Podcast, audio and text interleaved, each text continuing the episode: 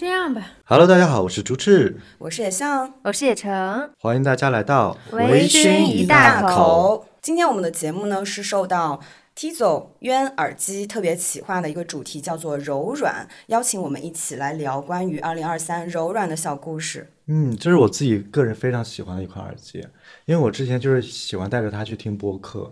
你好识货哟，朱赤，因为他们之前就出了一个环保袋，之前还挺红的，在播客峰会的，能看很多人在背，然后上面一句 slogan 就是“当我看到你戴渊，就知道你也在听播客”，所以它就变成了一个大家互相之间的这个。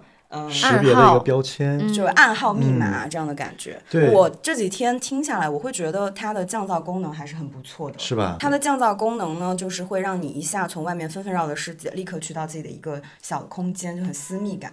而且它听人声真的是更好听一点。在你耳边耳语，我有我有偷偷用他们的耳机听我们自己的节目，听了一下我的声音，因为我平时做剪辑的时候，对我做剪辑的时候就 听自己声音听到有点恶心，因为做剪辑的时候我是带着十五块钱的耳机 在剪辑自己的声音，我觉得怎么那么难听啊，就忍不住把自己说话就减掉减少一点。但我就戴上这一款就是 Tizo 的渊渊的蓝牙耳机的时候，我就发现，嗯，我的声音还是挺不错的。妙。首先，我想问大家一个问题，就是你们对柔软的定义是什么？柔软的定义，我更倾向于柔软是人的一种状态跟性格。嗯嗯嗯。我觉得柔软是一种很有质感的、有触感的一种特性，因为人他是多面性的，像钻石一样很多切面，但是其实每个人都会有他专属于柔软的那个切面。钻石听上去就很硬哎，很刚硬。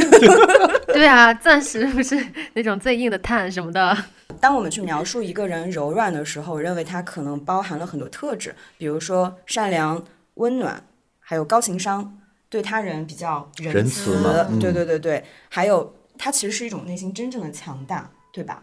我觉得是，嗯，你真的就是足够强大，你才敢把自己柔软的一面亮出来。当然，嗯、当然，对，就像刺猬，它平时就是会满身都是很就竖起来，但是它露肚皮的那一面，就会觉得哇。它肯定是不害怕你，它很是信任你的这样的感觉。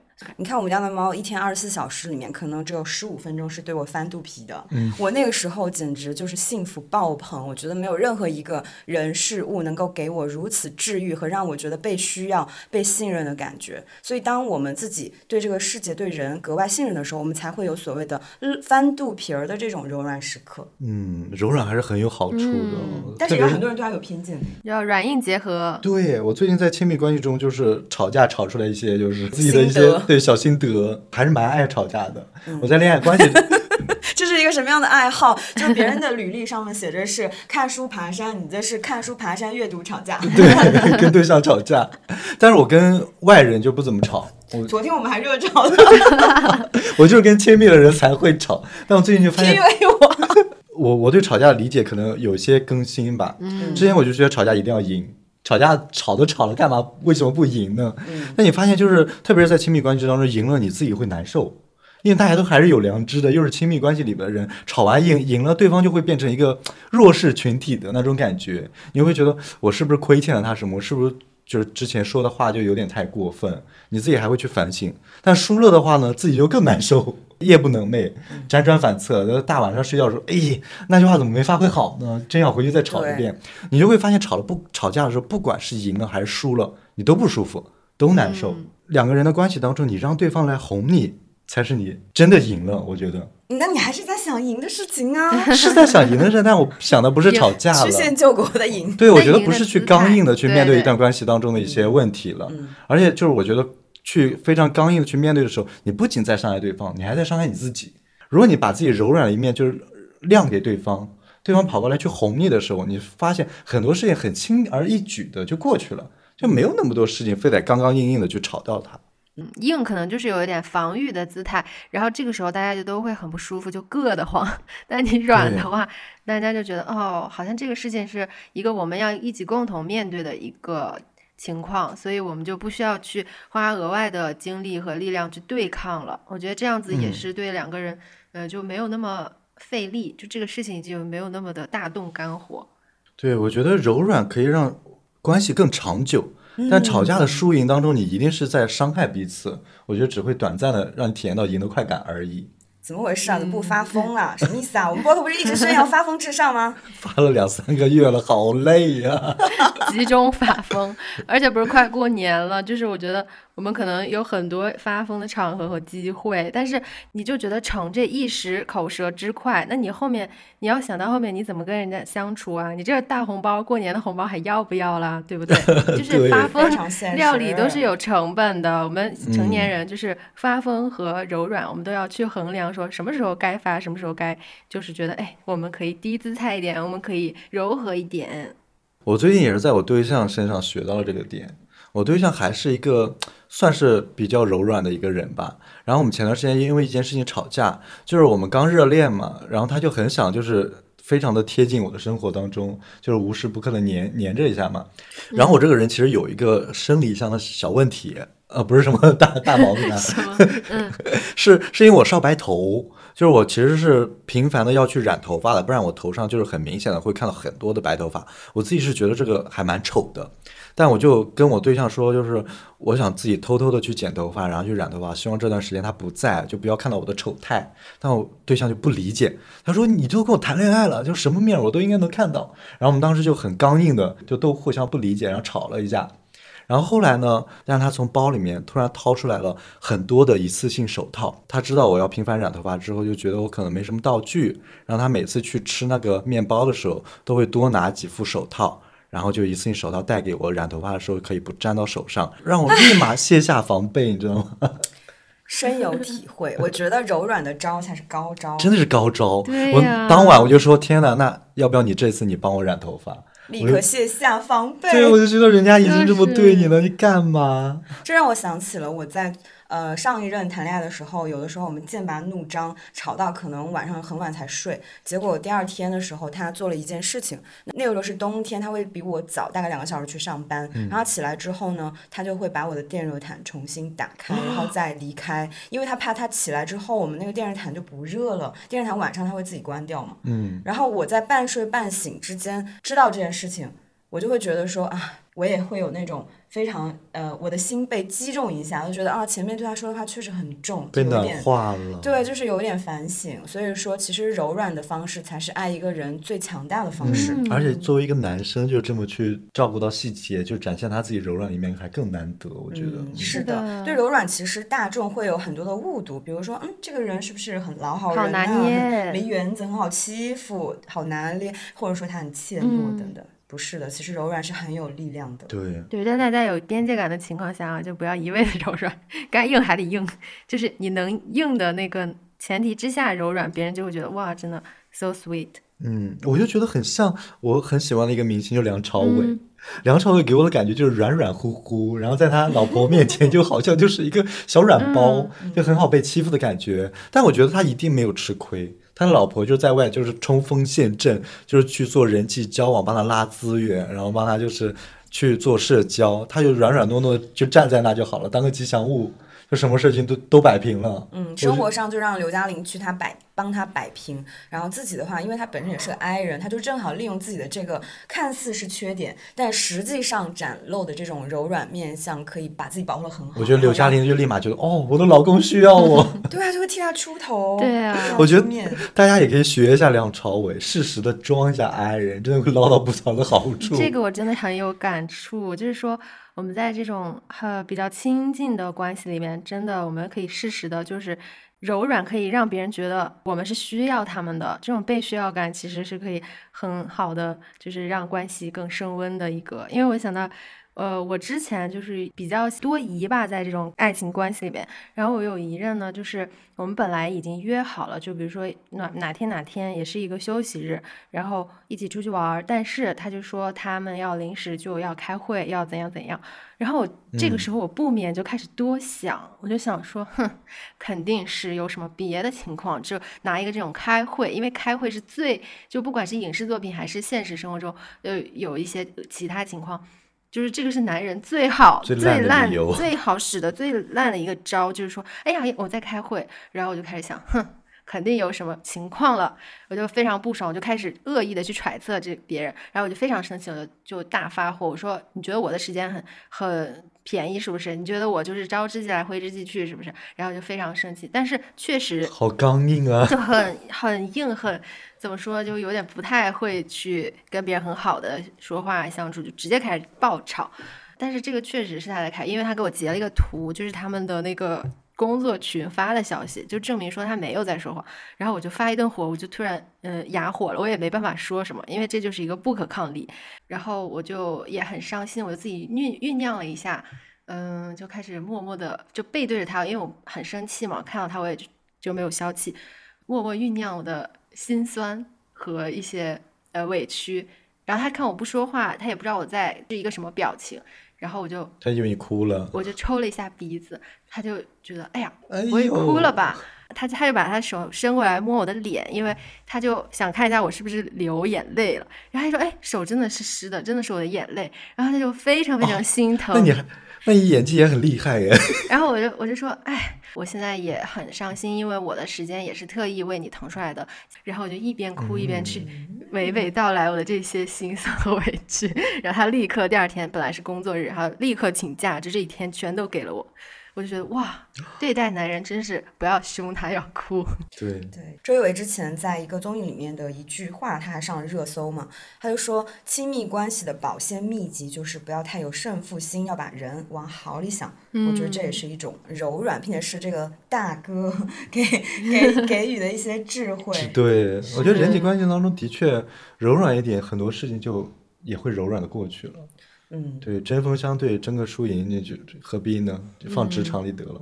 嗯，怎么职场就是针锋相对会比较高效是吗？也不是，我觉得看情况。你说说，我之前做过一小段时间的客服，嗯也不是我做客服，就是我当时都工作，我当时在运营一个平台嘛。但平台你就经常会受到一些客诉嘛，就客诉找不到入口，就就会去找你，找到平台里面去让你去解决。然后就发现我们公司的客诉去客服啊去。处理事情的时候还是蛮刚硬的，就人家说我在你的产品里发现了脏东西，客服就你怎么证明是在我们产品里发现的呢？能直接发一个视频给我吗？你是在店里发现还是出门发现的呢？我们需要一些证据才能给到你赔付的。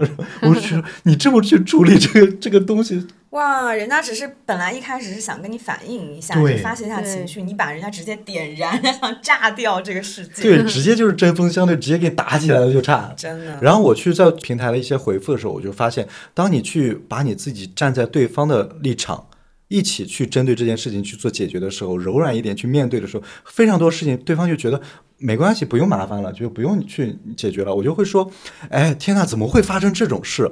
我比你还着急，我现在立马去问一下我们部门的客服怎么处理这件事情的。我要去凶他，他怎么就会做出这种事？太过分了！我要一定要去给你要个赔付。每当我用这种语气去说的时候，对方就是，哎呀，算了算了，别麻烦。我觉得他们也挺辛苦的，上班那么忙，我就不添堵了。我只是说我反馈一下这个事情，就如果没事就算了，就是如下次我再多注意一下，你们也都注意一下就好了。我发现很多在客服的针对过程当中，你越柔软，对方也越柔软。他们并不是说一定要在你身上得到什么巨大的利益什么的。对，是的，你这个不仅是柔软，而且还情商很高，就呃知道跟对方站在一边儿，可以更快速的解决问题。对，因为针锋相对确实会让问题升级，并且这个争吵就从平和的好好说话变成热吵，然后再爆炸，然后这个就局面不可控了。对啊，你每一个你都爆炸，多少人多少架你天天要吵啊？我会想到我之前就是元旦前后，我有两个合作，因为它这个时间是非常的接近，所以正好有一个对比性。那我现在付款的话，我需要是两笔。呃，一个是在合作之前给我打一笔合作结束之后，哦尾款呃，对，就是作为两笔款来收。因为其实一直以来，因为我是做博主的，一直以来我们都是合作结束之后再去回款。嗯，我觉得很慢，而且这个确实现在很多博主其实已经习惯了这种方式，但是我认为它是不足以保护博主的利益的。所以如果你要跟我合作的话，你就必须要遵循我的规则。但是这对于客户来说，他们就相当于要把一个合同的模板要去改，对吗？在然后公司的流程可能还要重新走。A 客户就是说不行，我没有这样的先例。他嗯说我们一直以来都是跟那个博主就是打一笔款的，他就说不行，对他也不帮我沟通。然后第二个呢，他就说理解理解，他说如果说他面对这样的情况，也会觉得这样的呃更合理是吧？付款方式会更有安全感。嗯，他认为是保护利益的，他觉得也是合理的，他就帮我申请。然但是后来我们这两个都合作了，都合作了，因为第一个他就是那种不情不愿。嗯，并且他还会有那种阴阳怪气，怎么你比别人更特殊吗？你怎么你是多厉害？不是头部？你凭什么搞这些要求啊？你凭什么？对，但是他后来还是选择跟我合作，那就相当于其实两个人都是按照我的方式去。呃，演去执行了合作，但是第一个就会让我非常不痛快，以后也不会再找，以后不会再找他，并且第二个更柔软的方式跟我合作这个客户，在这个过程当中，如果他们那边出现了一些，嗯，比如说延后或者说支持不到位的，东西送不到，我会去理解他，我去包容。第一个就是我就是觉得我不想回，不回了，周末忙下线了，所以这就是两种非常不同的方式带来的不同的结果。而且我觉得第二个第二个客户真的，他如果去申请之后发现公司的确有难度。就弄搞不下来，他再去跟你沟通，我也可以接受。对，我觉得一定是可以的。是的，嗯，因为他已经在提前站在你的利益去想了，你也会站在他的利益去想。没错，对，而且你还会觉得第二个客户更有人味儿，所以还想跟他交对人味儿这一点，我觉得真的很重要。柔软就是人味儿的一种啊。我觉得刚硬的话就是机器啊，就是电脑啊，就是你你去跟 Siri 对话得了。对。而现在 Siri 都开始搞人味儿了。是觉得柔软就是很直观的，在我们 Beta 看来能带来更多的好处，咱就是何乐而不为呢？对，它也是一种价值。就是我之前大学的时候不是要实习嘛？大学期间他们有一个呃在岗实习，但是这种公司去招这些大学生的时候，都是去跟学校有合作嘛，他就觉得是个廉价劳动力，就是你毕业之前你必须填这个实习报告。然后我去到是一个工厂里面，工厂里面其实它有非常多的职位，但是当时工厂就觉得你这个廉价劳动力，我就把你安排到流水线上，就把我们那一批大学生全部安排到流水线上去做那种流水线的工作了，就特别累，你要去做一些体力活，去铲东西，去抬东西，差不多三天下来就全部大家都累趴下了。然后三天之后，就我有非常多的同学就直接去找那个 HR 去吵架，就是说我们好好的大学生为什么来就要做这个活？我们有自己的技术，有自己的那个能力的，不应该把我们安排到更就是对口的一些专业的职位上嘛？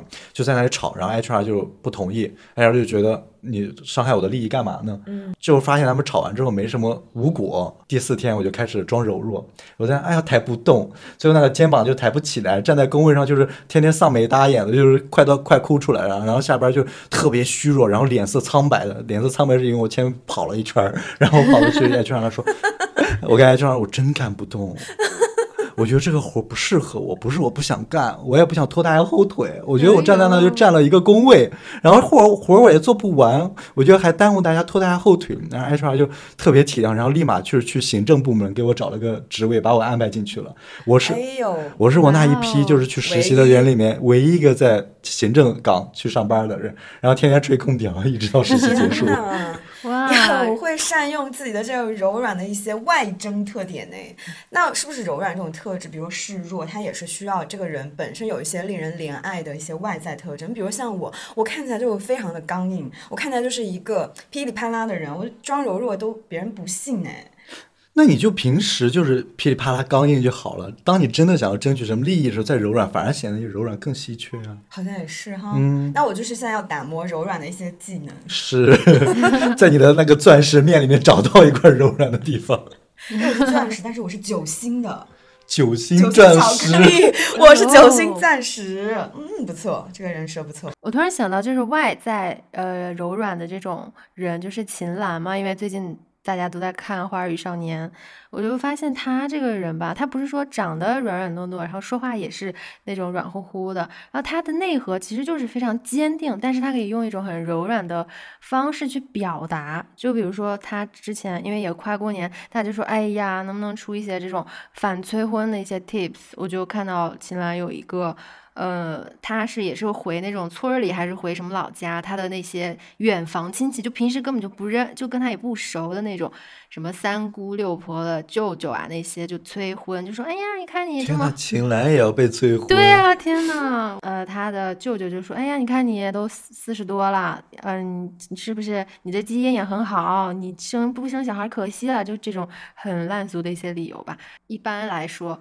听到这种话很反感，就说：“哎呀，别说了，别催了，怎么怎么着，你自己管好你自己吧。”就可能会有一些这种怼回去的一些呃 言论，就在网上比较火的这样的解解气的那种话。但是秦岚就是这么说的，秦岚就说：“哎，我觉得我特别羡慕三舅你和你老婆的婚姻特幸福，我也想找一个你这样的，我这不找不着吗？我觉得你找到你这样的好男人太难了。”就是他就给人家戴高帽，然后再猛夸一顿，人家就不好意思再说什么了。我觉得他这一点也挺聪明，就他也不会去攻击这个人，但是他会用一些柔软的方式来消解这个呃催婚的矛盾。嗯，确实，在春节催婚的这个节骨眼上，我想说有很多很多不同的招数，但是还有一个招数，那就是一键长按我们的 T 走渊的降噪耳机，然后呢，笑笑着面对所有的炮火，这样，哎，聋了聋了，咱现在在一平米的精神世界里勿扰。然后你就把头发这样散下来，就像那个上学的时候听音乐，然后面带微笑做题啊、听课呀、听他们讲话，然后就点点头，微微笑。笑什么？这个就是微笑和点头沉默。对，最近不是要春运了吗？大家都要赶车回家嘛。春运路上最烦的人，大家应该都知道是什么熊孩子。熊孩子，还有那些特别吵的人，我觉得特别没素质那些人。但是你春运不得不赶嘛。但你真的要去去管那些熊孩子，你管不完的。全国多少熊孩子，你全全去管嘛，全去当他们亲爸妈吧。这时候最需要的就是一款降噪耳机。你把自己就是关进你自己柔软的小世界里面，不要去管那些纷纷扰扰，好好睡一觉，然后听你的播客，听你的有声书，听完了就到家了，多好呀！就何必需要去吵呢？也我觉得人生很多事情强硬的时候你是过不去的，那些坎儿都是有模型的，柔柔软软的你才能就是顺利的去通过。有时候柔软的事情时候，事情自己就会去解决掉了。哇哦，怎么又折起来了呢？而且确实很柔软，因为睡觉的时候戴着它也没有什么异物感，就像羽毛一样。而且它是个浅入耳的一个设计，它做这个特别符合人体工学的一个设计的原因，就是我们经常戴入耳式的降噪耳机，你会发现戴久了耳朵生疼，对，你会觉得听完歌耳朵要没了。但是它就不会，Tito 的这个耳机呢，就是浅入耳。既不深入耳道，很卫生，而且很牢固，但是呢，又不会让你的耳朵有痛感，长期佩戴也是 OK 的。嗯，而且它非常适合我们的通勤的一个环境，因为它虽然降噪，但是它会自动识别你的场景，它会把你的通勤时候的地铁报站啊、公交报站的声音给透到你的耳朵里面。即使降噪，你也不会错过站。我觉得这个功能特别好。之前我就会戴到降噪耳机，就是沉入自己世界太沉迷了，就直接坐过 站。上班迟到，也是经常发生的事情。我觉得这个设计特别的通人性。其实我很难找到适合我自己的耳机，因为我耳朵眼儿很小。我觉得他们有是有注意到这个很比较少见、比较冷门的一个痛点吧，就是这种耳帽。对，它一共就是有六副它的耳帽，从颜色到大小尺寸全部都给你照顾到。我觉得这点还是蛮细致的。然后有黑色的，有白色的，你就可以根据自己的耳朵眼的大小来，你就可以试，呃，我换哪一个戴着会比较舒服，就刚好卡在耳朵里面。所以我就觉得就。嗯，柔软的话也不一定就是一定要把自己完全培养成一个什么样的个性，其实可以在一些话术上面有样学样吧。因为我之前跟一个就是人很好的一个房东的姐姐打交道，你在签这个合同的时候，不是要有这个房东房主的一个身份证啥的，就是一对夫妻，然后她老公比她大十岁，然后他们现在是就是在深圳，人家就过得很好，然后这个房子就等于是她老公买给她的一个在成都的房产，呃，她就拿来收租。用的，我就说哇，这个人就我来学学这个姐，她的很能收服这样子的 有钱老头儿，对 对，一些好运之道。他问所有的问题，他全都是问什么什么什么好不好，什么什么什么可不可以。我们一般来说，我们就说这样行不？这样可以不？然后他这种好不好？可不可以？就会让我觉得哇，好像好像那种台湾女生，就是软软糯糯，就是嗲嗲的。我觉得太受用了，就是这种感觉。然后我作为一个呃租他房子的人，我也会愿意，因为他这样子的情绪价值，我就给他把房子打打扫的可干净了。我走之前。这让我想到我以前工作的时候，我们财务部有一个姐姐，因为财务部其实在整个公司里面属于一个稍微有点让人讨厌的部门，就是你去报销，他老是拦你，对，然后很多小细节，太多细节了，很就是很不讨喜的一个工，还是蛮刚硬的一个没错，一般的公司的财务大姐都是那种，这不行那不行，铁面无私。然后这个姐姐呢，因为她是潮汕人，我印象非常深刻，她是有一点那种。珠圆玉润，然后也会穿一个浅色的裙子，然后身上香香的。我记得那个时候我有一个报销都弄错了，她就会走到我面前啊，也像啊，你看这个地方呢，我觉得这样弄一下可能会更好哦。我说，可是我现在有点忙。她说啊，没有关系，你下午六点之前给我就行了啊，记得哦，乖，拜拜。还要乖拜拜。而且而且你会觉得他跟所有人一视同仁，就不管是嗯女生男生，不管是长辈还是晚辈，不管领导还是小员工一视同仁嗯的春风拂面的沟通方式，所以大家都很喜欢他，也不会觉得他好像哎怎么才只跟领导这么说话溜须拍马的哦。嗯但是就只是觉得这是他的一个特质，而且特别喜欢跟他打交道，而且会特别愿意支持他的工作。嗯，我觉得那些财务报销小细节，大家会自发的，就是按他的要求来了。对，因为他就既不得罪人，又让人舒心。你比如说，他六点之前必须要收集大家报销那个票据的话，所有人都会停下手里的工作去去争先恐后的，还说啊，我第一个交给他了啊！天哪，那柔软的人掌控世界耶！真的是帮助他都是给自己长面儿。没错，所以说铁腕手段虽然可以令人屈服，但是柔软才使人着迷。真对的，，你看你就是想要长期的关系还是短嗯期的关系了？我觉得是的，是的。哎，我突然想到一个，就是呃，网络上面这种柔软的一个事情，就是在好几年前吧，在欧阳娜娜还有自己的小号的时候，她就会经常发一些一些小女孩的困扰。可能那时候她就发了一条说，就是想要去呃做一些美容类的东西，因为那个时候我就已经在接触一些医美的东西，我就说可以去做一些光子啊，不拉不拉的。嗯我就我就觉得，嗯，这样也很正常吧。结果有一个阿姨或者是一个大姐，她就直接嗯说、啊，小孩子不要搞这些东西啊，什么，他就觉得我是这种建议是跟要让这个人整容还是怎么样的，他还以为我是要卖东西之类。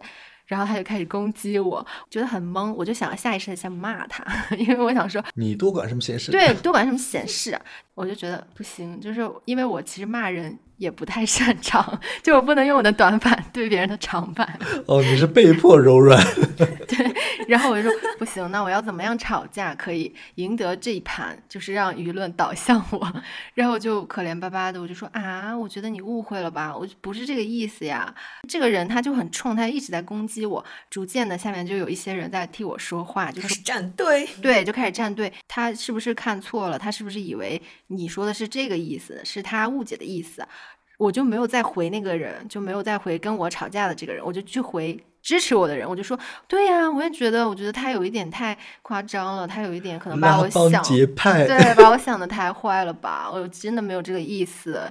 我然后我就说我自己也体验过什么什么，我觉得挺好的。我又不是卖东西，然后我给他一个建议，有我觉得挺好的呀。谢谢你们支持我，也很谢谢你们就是帮我说话。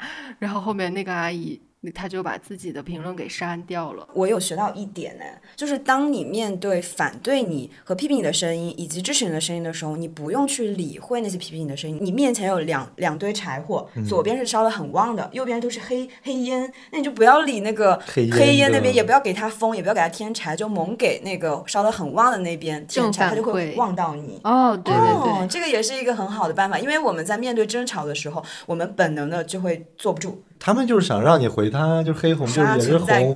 对，然后我觉得真的是针锋相对，两个人吵架的时候，吵输不是最难受的，而是你去吵的时候，一拳打在一个棉花身上，柔软的棉花上，你就觉得那使错力的感觉，那种自己没有素质。对那种感觉 是才是最难受的。所以大家去做柔软，不是说能给给别人一个伤害你的机会，不是的，嗯，就是给别人永远都伤害不到你的一个机会。对，这是一种能力，我觉得。而且那种很锋利或者是非常犀利、强势的这种嗯方式攻击性的，他就没有办法得到人群的谅解和帮忙。对，你发现吗嗯？就是咱咱打个引号，就是这种绿茶式的吵架，真的像一个润滑剂，那种柔软的，让人春风拂面，它就可以很丝滑的解决问题，并且它能够得到很多的支持。嗯，咱就是开始操控舆论了，是吗？对，教大家操控舆论，教大家怎么吵架。如果大家想要听如何吵架，比如关于热吵啊、绿茶式的吵啊，怎么样这个心理战术，可以单独在评论区点播一期如何吵架才能赢。对，也可以分享一下你们的这种比较柔软的，然后吵赢了的吵架方式，或者是因为柔软的一些方式，然后哎，真的气到那些呃剑拔弩张的人了，也不错。像我这样一个刚硬的人，我想就是请教一下二位如何成为柔软的人。我觉得多和像我这样柔软的人接触接触，学学吧。有道理啊，但是我也担心，就是像我这样刚硬的人会激发你刚硬的一面。结果就是就就被被你同化，而不是被我同化，是不是？那就多和一群柔软的人相处相处看看。有道理。嗯，我觉得其实反而是不要强求自己成为一个柔软的人，你只保留你的柔软的一面，或者是必要的时候把它拿出来用一用。如果因为如果本性就不是说呃必须要很温柔或者是怎么样，就没必要一定要成为另外一个人，可以发掘一些，比如说嗯去问一下自己的朋友，感受到自己很柔软的时刻是什么样的呀，就总结一些规律。我经常就被人评价温柔，甚至在闲鱼上，但我自己自我评价，我并不觉得自己是一个温柔的人。如果要问三位主播里面谁的声音和给人的感觉最温柔，大家一定会投给叶晨晨吧？不然我想在评论区看一下这个投票的结果。我觉得就是因为讲话，因为我们一家就是可能因为我，呃，跟我爸比较像，我爸讲话非常慢，然后我讲话也很慢，所以这种慢下来的感觉嗯会让人觉得你就是有一个先入为主的印象，就觉得你是一个温柔的、柔软的人，所以大家可能讲话，你当你想柔软的，你想柔软一下的时候，你就慢一点就可以了。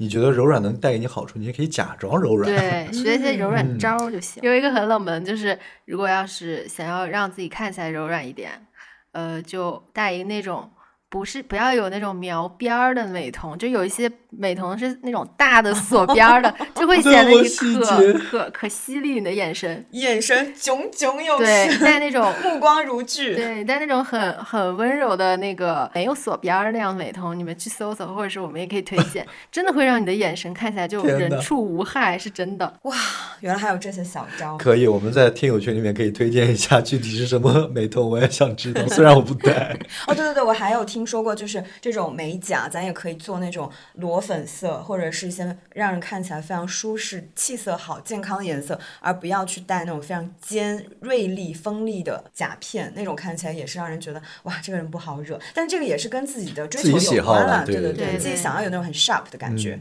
或者是想要那种稍微柔和的感觉，或者是你某一个阶段心情不一样，去转换一下状态都是 OK 的。对，嗯，那其实我们这次呢也征集了很多听友的关于柔软的故事，所以呢，我们收集到的故事想在这里跟大家分享一下。在评论区我们会抽三位，呃，就是送咱们价值一百零九元的 Tizo 的这个周边，嗯还有，哪是我们些东西超级？时尚的一个斜挎的一个耳机收纳包。嗯，还有我们贴的独一无二的一个耳语，它是一个内置 NFC 芯片，可以让你的耳机有更多玩法的一个小配件。其实，在征集之前，我有问我身边的朋友，我就说我有没有让你们觉得一些瞬间或者是故事相处的时候，会让你们觉得我比较柔软。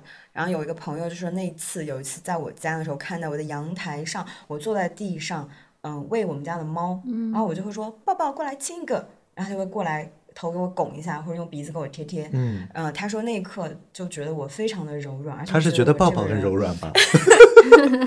我我想说，其实很多人在跟小动物在一块儿的时候，就天然的会有一些柔软的面相出嗯来，对吧？而且其实我那个时候是在训练我们家的猫听懂指令，所以也不是很柔软，但是 柔软的可能是你家猫。它会有一些欺骗性，但是确实别人就会认为，嗯，你看看你跟猫相处得多好啊，是个柔软的人类。好了，那我们来听一下。关于收集到的一些柔软的故事，首先我想分享关于陌生人的故事。有一个朋友说，他曾经不确定钥匙是不是不小心丢到了小区垃圾桶。那个时候呢，因为没有垃圾分类，他就徒手没戴手套去翻垃圾桶找钥匙。那夏天的时候就有什么一些厨余啊、尿不湿啊，还有在一堆垃圾里面，想想就是头很大。这个时候呢，他隔壁的邻居正好来倒垃圾，然后看到就问他在找什么，他就说他们家钥匙丢了。啊，女孩子独居的话，最好不要这么轻易的暴露。但是那个时候可能比较着急，嗯就呃说了，他就这个邻居就跟着他一起徒手 翻垃圾桶。这个邻居还叮嘱他说，一个女孩子就不要去说自己的钥匙丢了，因为晚上不安全。天哪，这这这这好像电视剧的开头真啊！的，如果是个帅哥，还蛮偶像剧的耶。对我立马爱上啊！对不起，然后你知道路过的人问他们在找什么，他就立刻拦住。这个女生她就跟别人说啊，钻戒丢了，你要来一起找吗？哦，就意思他们是一对，对，就是保保护她的人身安全，然后还冲了一下那个人就，让人家可能快点走好掉。会哦。就一方面帮助她，一方面还保护她。呃，这位听众听到了，就是把这个邻居的联系方式 留在我们评论区。你不要的话，有的人是想争夺一下。对，我觉得这种故事听起来都非常的暖心，就来自这个嗯世界的善意。还有一位听友，他说他住三十楼，然后晒被子掉到楼下的窗台，他就敲开楼下邻居的门，是一个阿姨，然后他就进这个阿姨的家里面，就想说捞一下他自己的这个被子。他在他家拿了一个凳子踩着，这个阿姨就从后面紧紧的抱住他，因为他他担心他摔下去就掉下去，因为楼层很高。哇，我觉得这种但但我觉得也很庆幸，就是说，你看我这个时候天蝎的警惕心又起来，我说，嗯，还好是一个阿姨，如果是一个叔叔，那就 绝对不行，绝对不行。哎，我觉得我们这个栏目好有趣哦，就像那种老式电台，还要念就是听友的一些来信，我觉得很有意思。对啊，那现在就是听到自己故事的听众，会不会觉得啊，好开心啊，中了 中了，也不至于？中了中了，但我觉得还蛮有参与感的，一起去组成我们的电台嘛。对呀我们也是个柔软的电台。当然，坐标上海，秋冬季节去牙医那边去洗牙，由于全程张着嘴，加上那段时间比较冷嘛，在空调房间里待太久，导致洗完牙之后整个嘴唇都干裂了。牙医小姐姐发现之后，用棉签蘸着她的凡士林帮我涂嘴唇，嘿嘿捂脸。好可爱啊？我还要涂她的嘿嘿捂脸。我觉得两个人都很柔软的小孩儿，就很像卡通片里面那种故事，对四格漫画。我突然想到来自陌生人的善意的这个故事，因为在我发生在可能高中的时候，那个时候晚上下晚自习很晚，回到家可能十点多，就是。赶上这个公交车的末班车，嗯然后呢，我下车之后要经过一段路，那段时间那个路的那个路灯坏了，就它是黑的，啊，走夜路。对，然后我下了车之后呢，我就我觉得后面一束光就打着，我往后一看，就那个公交车司机的那个师傅，他就帮我把那个灯照着，让我走进去，他再开走。哇，你这好像小说里面那种场景。然后我就记到现在是为什么，我觉得真的非常非常的感动。对，那就是你人生舞台第一束光，你就从此走向了明星的道路。对不起。哇，上价值了，上价值了。那发生在职场上的柔软的故事也很让人感动啊！就发生在昨天，工作七年的我被领导温柔的询问钱够不够用不，够，瞬间破防。自己家人从未问过我，还会让我负债累累毫无关系的领导不经意的一句话：“钱不够用，我借给你。”真的哭了十分啊，这钟个，领导那还不错。真的真的很值得哭哎。大概就是第一家公司的时候，当时跟老板闹得很不开心。有一位 HR 主管，年龄跟我妈妈差不多大，会耐心的聆听我，鼓励我，也不乏专业。是的，他给了我超出工作关系的温柔。我也不应该预期所有人都给我如此般对待，但我现在仍然会感激他的对待，感激曾经被温柔对待了。啊，我觉得这种、就是遇到和自己妈妈年龄差不多的一个长辈，一个一个前辈，就会觉得这个人又很好，就觉得天呐，这种职场上的妈妈的感觉。职场里的柔软还是蛮难遇到的。对呀、没错，所以就格外的珍贵。而且每当我听到这样的故事的，我想说，现在流行那个“想要成为”这个句式，就能不能放在这里用？就是当你想要一个来自于陌生人的或者是职场人的善意的时候，那你就成为那个人、嗯先，然后再去，下去就会让吸纳、吸纳、传递。咱嗯们就是可以从自己的一点一一滴的小事做起，先柔软去对待这个身边的人。我觉得大家更多的柔软，可能是在于在朋友身上遇到的。嗯，还有很多关于朋友带来的柔软的故事。在北京出差那段时间状态不是很好，跟朋友随口说了一句“刚才哭出来了”，朋友当即买了票从江苏来到北京。第二天六点我就要起床有工作，到我工作结束，我们一共只见了十个小时都不到，却是那段时间对于我来说最慰藉的一段记忆了。哇，这个太珍贵了天吧！呐比如说，朱氏告诉我，他说刚才哭出来了，我可能就，那你就是假装没看见。第二天早上回他说，哎，昨天发生了什么？好残忍！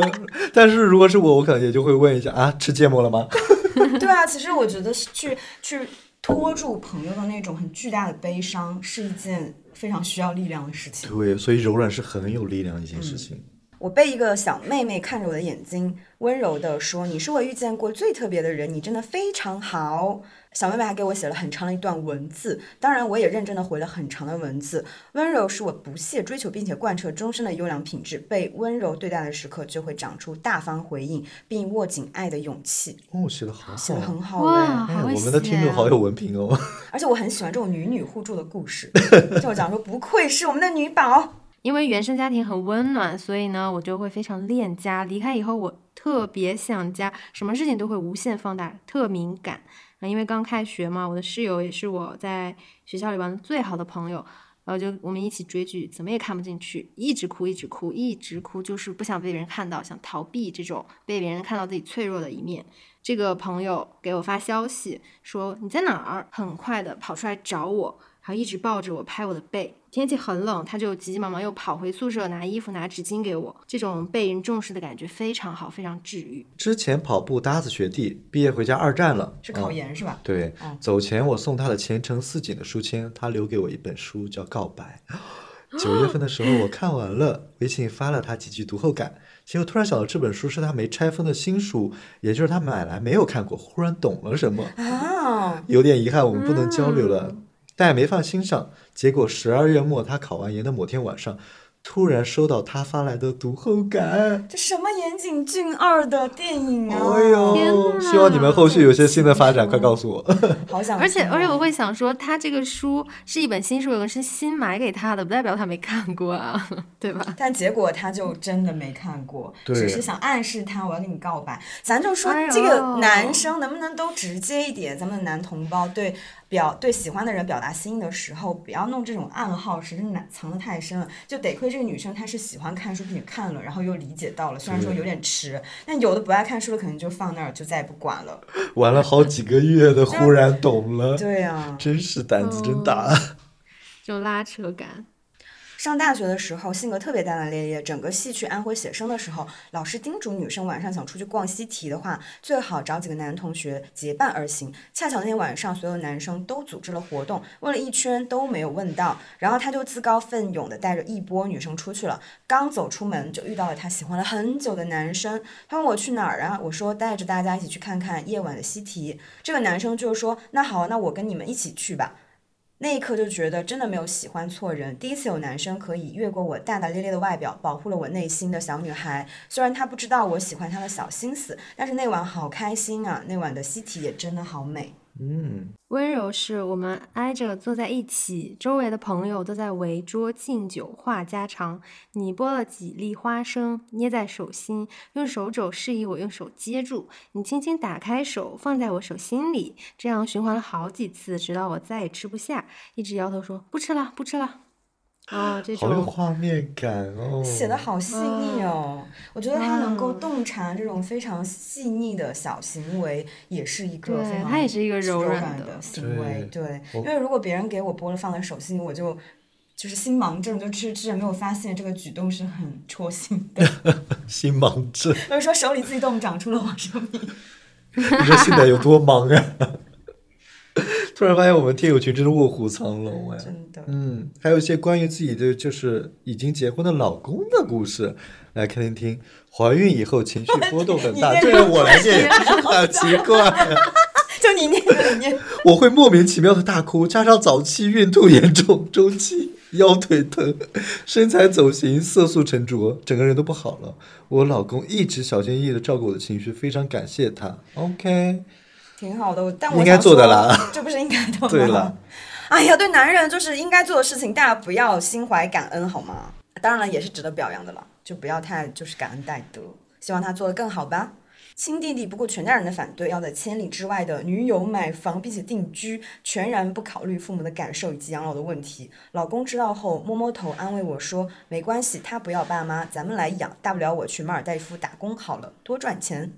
这老公不错、哎，好有责任心哦。就把自己妻子和妻子的家人都当成自己的家人来照料，非常有担当。对，咱们接好老公运。嗯，我半夜做梦梦到我老公拍我，我就醒了，我愤怒的给他几拳，然后继续睡。我老公啥也没说。早上起床，我依旧生气，问他为啥拍我？他说他没拍，睡得好好的，我突突给他几拳。我说你不问原因吗？他说你打我还要原因吗？哈哈，真不错，这个态度很好。软软好老公，哎呦，接接接接接，我想分享一个关于我爸爸的故事。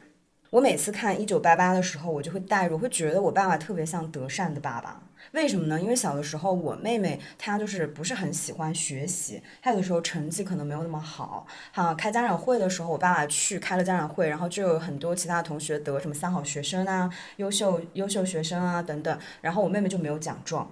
可是回来的时候呢，我爸爸就会在学校附近去买那种。哦，批奖发的那种自己写的。自己写我妹的名字拿回来给我妹，让我妹贴在墙上。周爸心好细你是、怎么知道这件事情的呢？是我有一天，我突然问我爸，为什么妹妹的奖状没有戳儿，没有学校的章？关你屁事啊！